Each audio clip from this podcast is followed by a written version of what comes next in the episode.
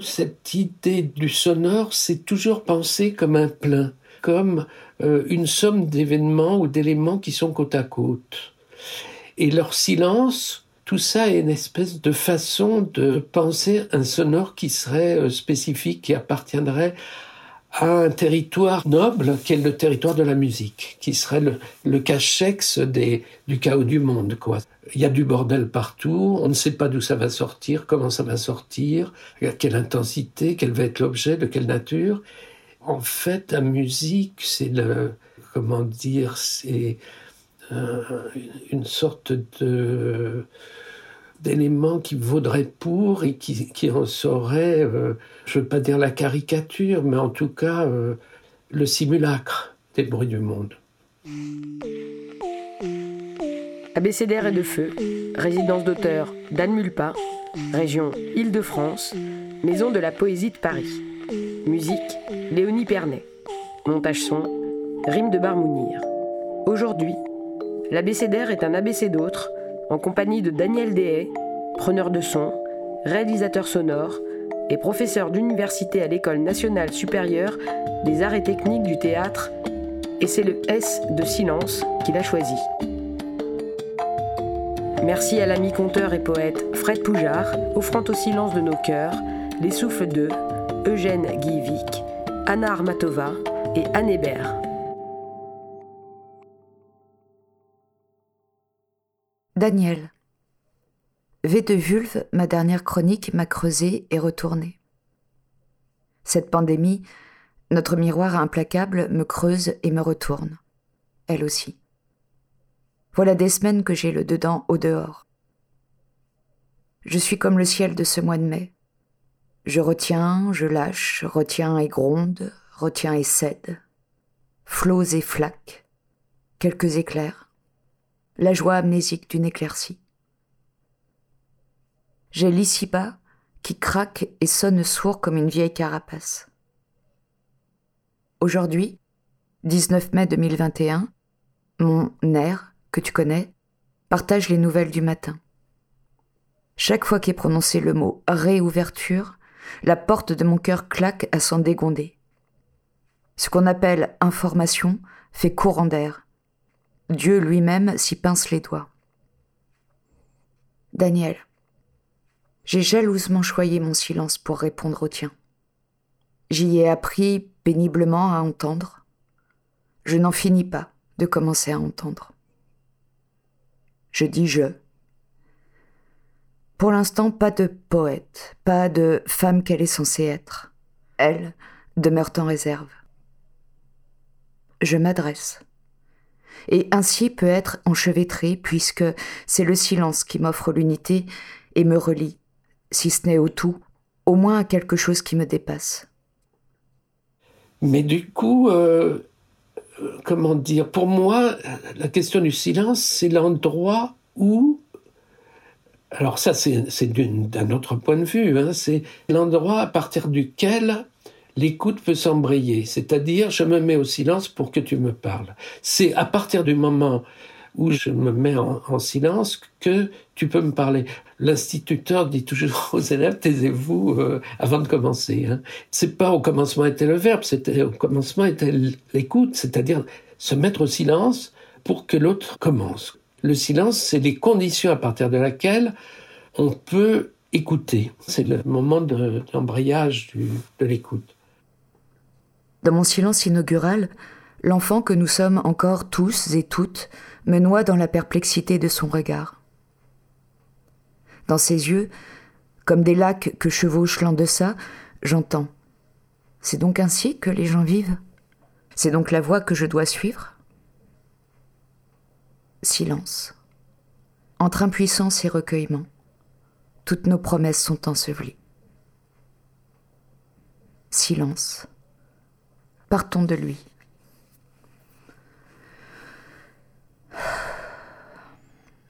Et en fait, je m'attendais pas à travailler sur la question du silence, parce que c'est paradoxalement une question qui a toujours euh, traîné autour de mes réflexions, mais euh, je suis jamais allé direct dessus, quoi, jamais. Alors, pourquoi? Parce que je pense que c'est un changement de paradigme. À partir du moment où on dit finalement la bande son de ce film, si on l'écoutait par rapport à la question du silence, hein, si on se disait, eh bien, le référent, ça serait pas le son, mais ça serait les silences. Ça déplace complètement l'écoute. Et du coup, on travaillerait complètement différemment la construction du sonore d'un film ou d'une pièce de théâtre, etc. Et c'est très étrange parce que c'est toujours par défaut. Le silence, il arrive toujours après, comme si c'était euh, souvent, par exemple, au théâtre, euh, on me demandait de, de, boucher les trous, quoi, c'est-à-dire d'empêcher qu'il y ait des silences. Il fallait ramener soit des éléments musicaux, soit des éléments sonores qui viendraient euh, sur les changements, parce que euh, bah, les silences seraient trop chargés de bruit, voilà, de, machinerie, etc. Alors finalement, ça a été pour moi important de retourner là-dessus parce que j'ai dû tout reconsidérer, quoi, tout remettre à plat et, me dire finalement, bon, où est-ce qu'on est, si on se place à cet endroit. voilà. Silence non masculin est un emprunt au latin classique silentium, absence de bruit, de parole, et qui, au féminin, signifie repos, inaction, oisiveté. Je te laisse apprécier la variation des genres. Silence est dérivé de silere, être silencieux. Taire, se taire. À l'origine, le verbe est employé pour parler de l'absence de mouvement et de bruit il s'utilisait autant à propos des choses que des personnes, et plus couramment que tachere, terre. En revanche, l'origine de sillere reste obscure. Partons de cette obscurité, d'où s'engendrent les essaims de couleurs et les nuées de sonorité de ce que nous nommons, croyant ainsi le posséder, le monde. Partons de cet outre noir qui génère le vertige de notre impensable disparition un élément qui serait en soi, enfin un objet, qui serait un objet, quoi. Il est réifié. Or, le, silence, il n'est pas un objet, c'est là où vont s'éteindre les bruits du monde. Donc c'est un chaos qui est tellement loin, lointain et diffus, avec une perte de dynamique énorme, qui fait que on a des couleurs sonores, des formes sonores, mais qui sont extrêmement diverses selon le moment où on l'écoute, l'endroit où on l'écoute, euh, etc. En fait, c'est toujours du sonore. Hein. Euh, il y a toujours du sonore. Ça n'existe pas le silence. C'est simplement un rapport de signal sur bruit. Hein, c'est le bruit de fond. Et c'est ce fameux bruit qui est le référent hein, euh, par rapport au signal.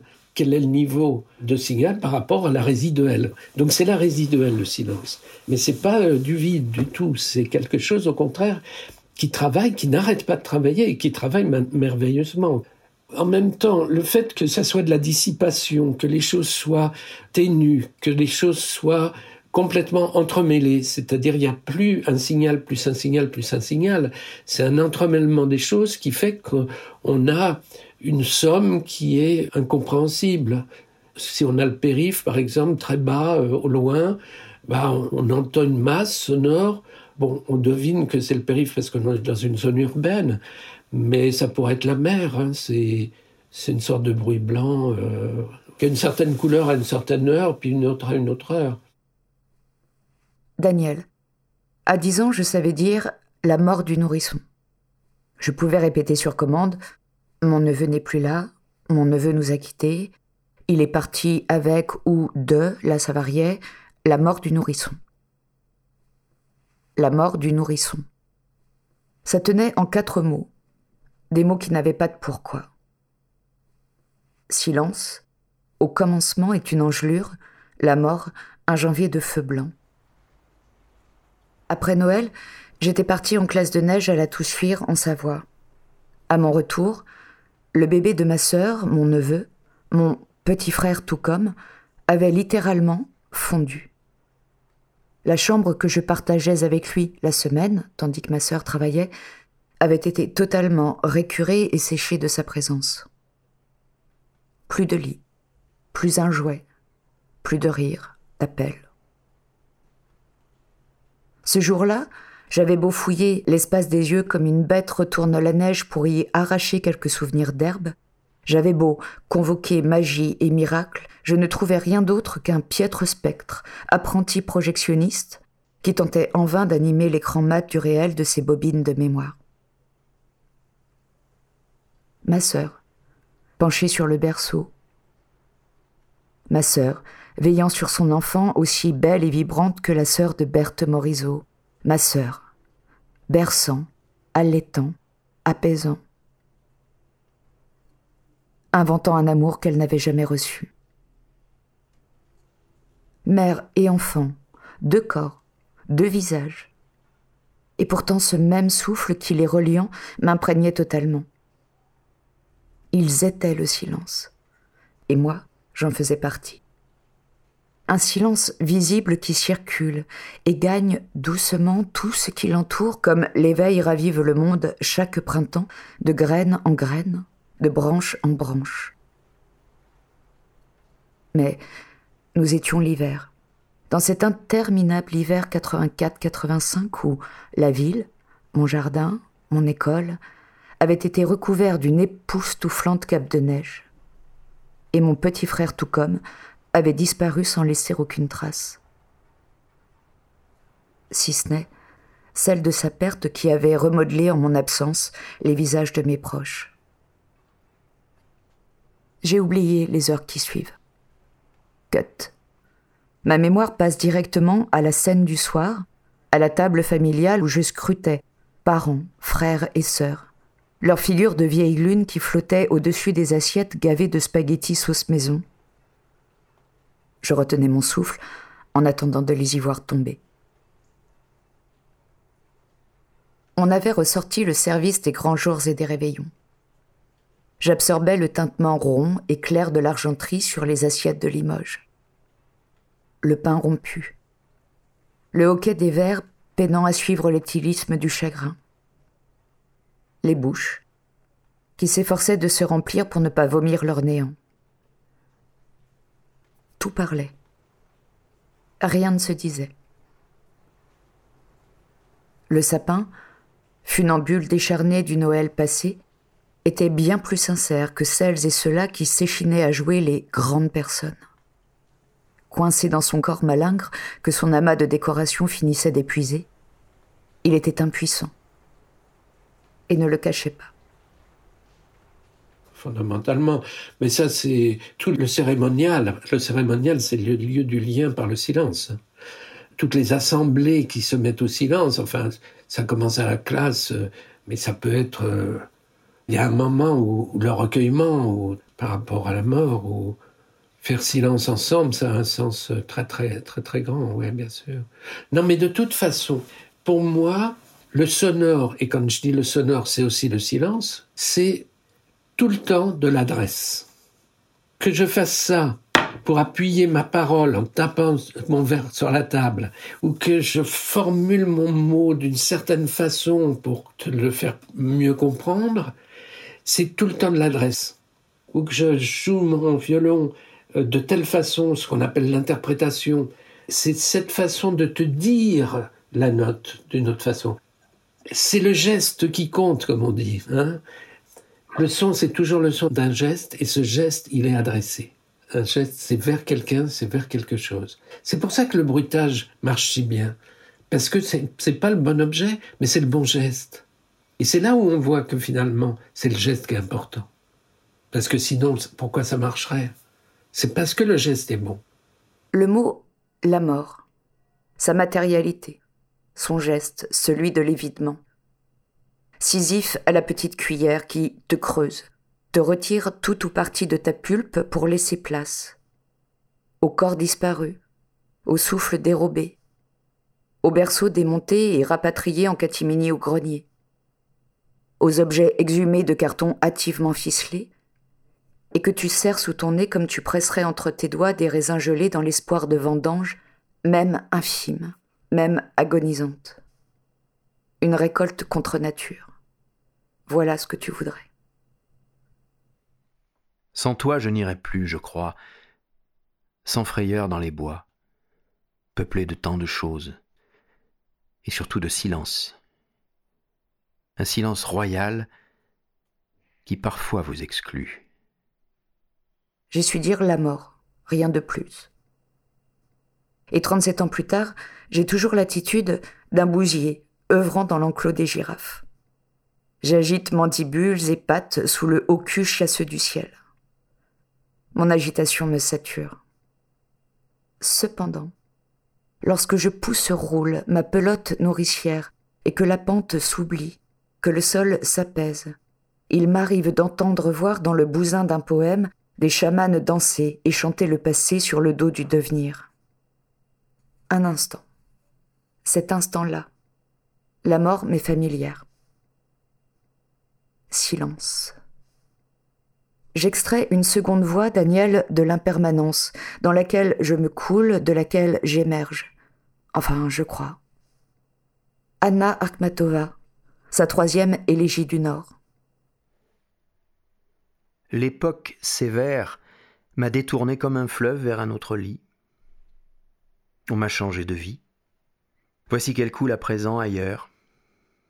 Et je ne connais pas mes propres rives. Oh, combien de spectacles j'ai ratés.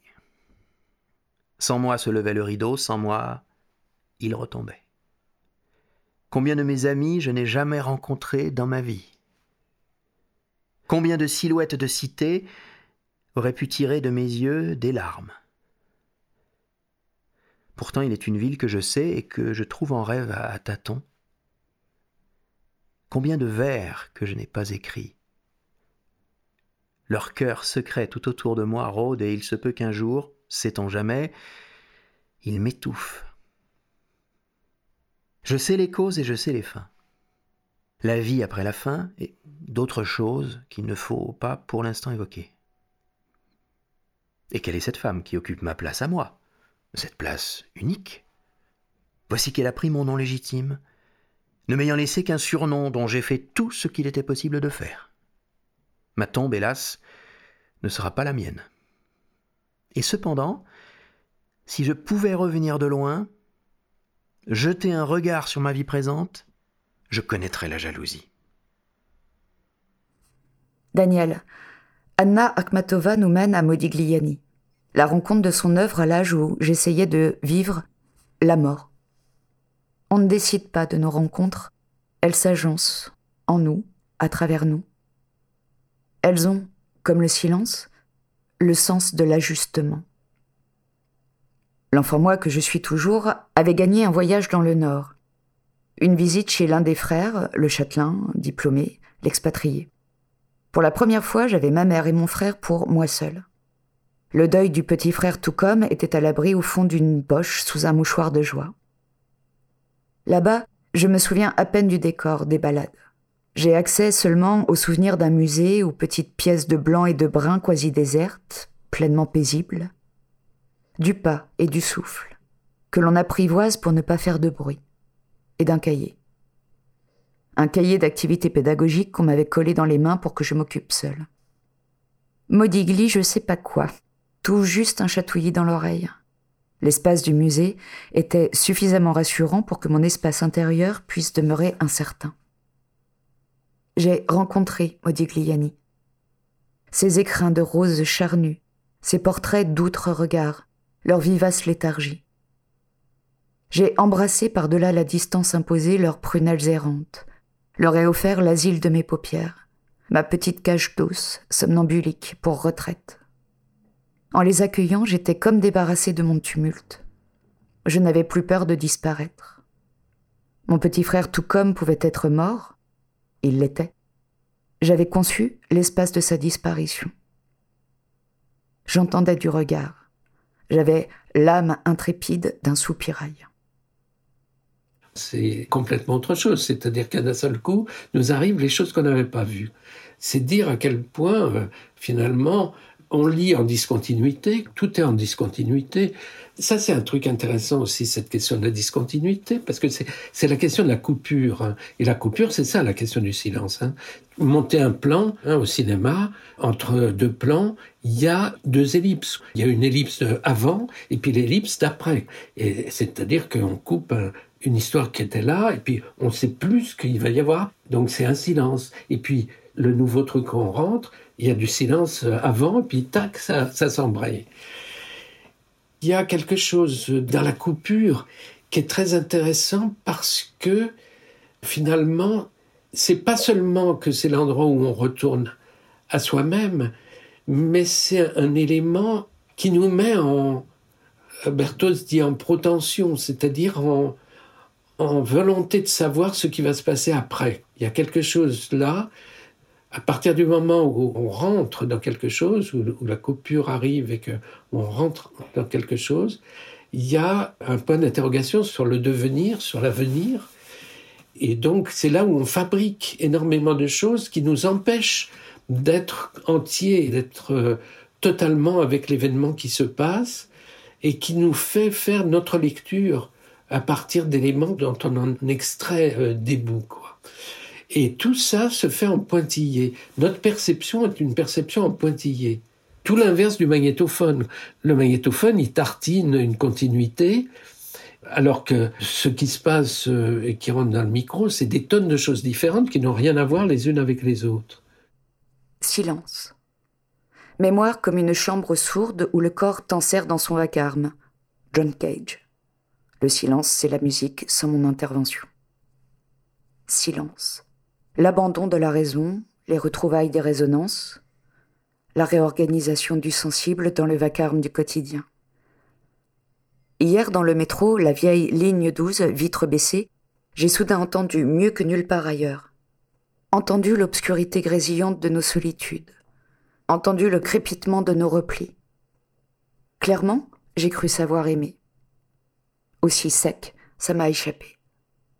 Parce que silence frotte, strie, langue mouille pour l'obtenir. Chut, mon ange. Le jour s'éloigne plus qu'il ne tombe, nos chointantes respirent. Je me demande, Daniel, si tu aimes Henri Chopin, et Björk, et Purcell. Tu sais quand la musique interroge le silence, se compose autour de lui, l'accidente, le révèle sans jamais le saisir. Silence, visible, palpable. La neige revient, dépollue l'œil. Daniel, j'imagine que tu as déjà pensé à cette curieuse sensation. L'absence de bruit que fait la neige en tombant, et combien, étrangement, cette absence, nous l'entendons. Nous sommes sûrs au plus profond de nous que, bien qu'incapables de le décrire si ce n'est par comparaison, nous connaissons le son de la neige qui chute autour de nous, le cœur antique de ces flocons. Comme si ce qu'elle calfeutre au dehors libère ce que nous enfouissons au dedans. Chut. Le doigt de l'ange sur nos lèvres l'empreinte qu'il y a laissée entre la bouche et le nez. La neige nous met en rêve sur de vastes plaines, sans trace ni couleur. Veille, mon cœur. La neige nous met en selle sur des coursiers d'écume. Sonne l'enfance couronnée. La neige nous sacre en haute mer. Plein songe, toute voile dehors. La neige nous met en magie, blancheur étale, plume gonflée où perce l'œil de cet oiseau mon cœur. Trait de feu sous des palmes de gel, fille de sang qui m'émerveille. Anne Hébert, son mystère de la parole. Et le silence. Proche distance, sentier de poumons gelés, alvéole de honteux secrets. Silence, un peu plus tôt, un peu plus tard. Sans doute le même hiver. En même temps, ce silence, c'est celui qui est l'élément nécessaire à la compréhension, c'est-à-dire au retour à sa mémoire, au retour à ce que l'on sait déjà. Enfin, je veux dire, quand on écoute, on reconnaît des choses. l'écoute, c'est la reconnaissance. La reconnaissance d'une expérience qui est toujours euh, dans les affects, hein. c'est toujours une, expérience de, euh, de, la douleur, hein. c'est une expérience euh, enfin, ouais, du, vivant. Donc écouter, c'est reconnaître, et reconnaître, ça suppose retourner en soi. Et ce retour en soi, ne peut exister que par rapport à ce silence. C'est-à-dire à cet endroit où on n'est plus en, émission, quoi, où on, c'est au contraire au moment où, où on se met euh, dans une. Euh, alors ça, c'est pas pas forcément obligatoirement conscient. On n'a pas de euh, de raison d'être conscient de ce phénomène, mais ça se produit, ça se produit. C'est-à-dire écouter, c'est sans cesse être au plus profond de soi, de sa mémoire affective, hein, de nos expériences, même si euh, les éléments ne sont jamais euh, reconnus directement. Alors ce, qui m'intéressait aussi, c'était ce que disait Berthoz, il disait qu'écouter, finalement, embraye nos neurones directement, pas forcément en passant par l'hypophyse, c'est-à-dire pas forcément par conscience ou par reconnaissance, mais directement sur notre système nerveux, sur nos neurones, et nous mettre en situation de réponse. C'est-à-dire que, à partir du moment où on reçoit quelque chose, notre corps se met en réponse. Alors, il dit que la réponse n'a pas lieu, c'est-à-dire si je vois quelqu'un sur l'écran se prendre un coup de poing à la figure, je ne vais pas faire ça, mais sauf que tous les centres qui correspondent à ça sont activés, c'est-à-dire on se rend compte que tout l'influx sanguin arrive à cet endroit et que toute la chaîne neuronale est activée, mais l'influx n'est pas envoyé. C'est dire que écouter, on parlait de passivité, enfin jadis de l'écoute, c'est tout l'inverse. On est complètement en action et c'est épuisant d'ailleurs. On le sait tous, enfin écouter une conférence ou écouter un cours ou écouter je ne sais quoi, un concert, hein, on est vidé. Donc euh, voilà, ça veut dire que finalement ce silence dans lequel on se met, en fait, c'est un lieu d'une énorme énergie et d'une énorme activité.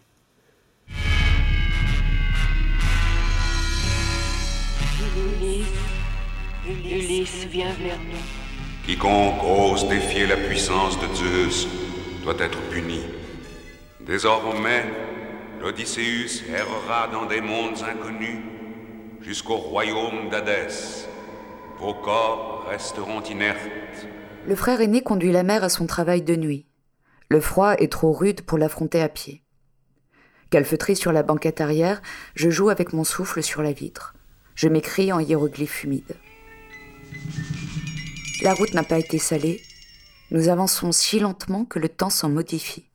Il oublie le bête cadran s'adapte à celui d'une imagination qui remanie sans complexe les récits de sa bibliothèque verte ou rouge et or et de Sainte Télé. Ulysse, le chemin de la terre est effacé de ma mémoire. L'Odysseus a pénétré dans un espace inconnu. Silence, ça tourne.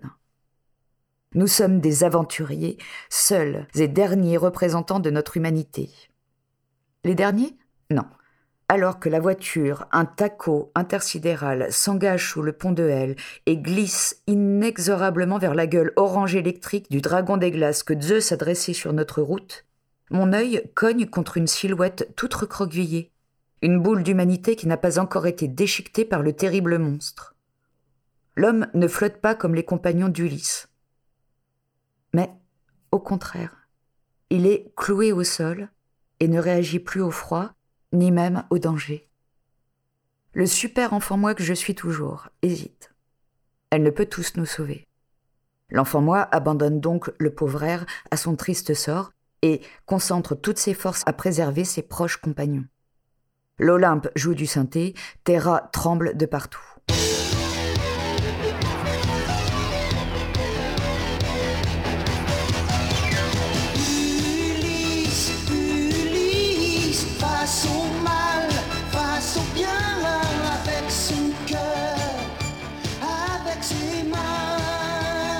Enfin, c'est la victoire.